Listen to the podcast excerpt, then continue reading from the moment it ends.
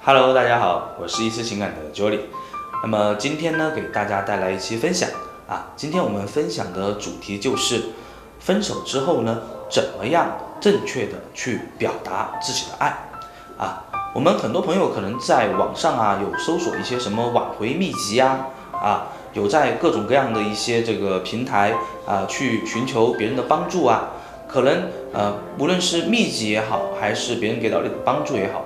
可能每个人说的方法都不太一样啊，那么我们很多朋友可能这个时候就会走入一个误区啊，就会他会去用这些方法啊，那么有可能会把你的情况越搞越糟糕。那么正确的做法是什么呢？啊，这个非常重要啊。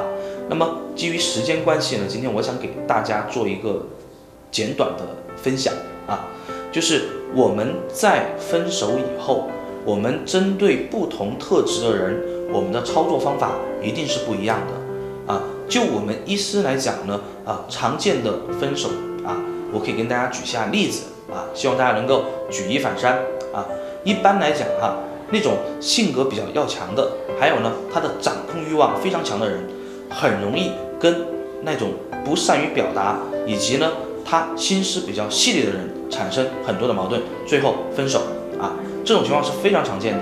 那么，如果你是一个心思比较细腻的、非常敏感的，而且内心呢不善于表达的一个人，你该怎么样去跟一个掌控欲非常强的人去正确的表达你的爱呢？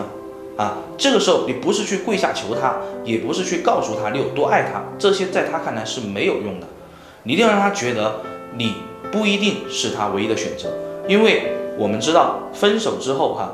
每个人都会有想过去挽回对方啊，就算你是被分手，他也有这样的想法啊。所以说，这个时候我们一定要去激发他的这种掌控欲和占有欲，因为一开始他可能觉得你整个人都在他的掌控之下了，他非常的了解你了。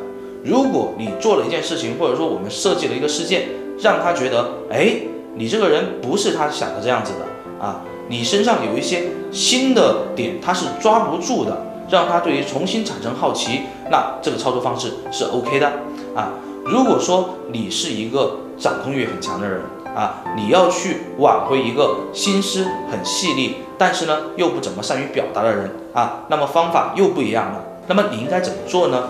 啊，这个时候呢，你就不应该用刚刚我讲的这种策略了。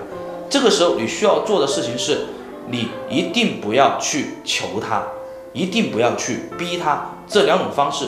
都是不可行的，因为在内心很细腻、很敏感的人看来，无论你的行为，无论你的方式是什么，只要让他觉得有压力，他一定会逃避。这个时候，甚至他会拖黑你，甚至他会屏蔽你，还有可能是直接从你的世界里面消失。那这时候你可能再也找不到他了。所以说，这个时候我们应该做什么呢？我们应该是通过一些外围，又或者说通过一些其他的方式。去侧面的表达你放不下他的一些做法，以及你自己因为这件事情而遭受到的损失啊，这个都是我们操作的思路。总结一下，刚刚我讲了两种行为特质的人啊，你们的操作的策略应该怎么样去做啊？那么我们的分类里面呢，总共有二十五种特质，针对不同特质的人，操作方式都是不一样的。所以说。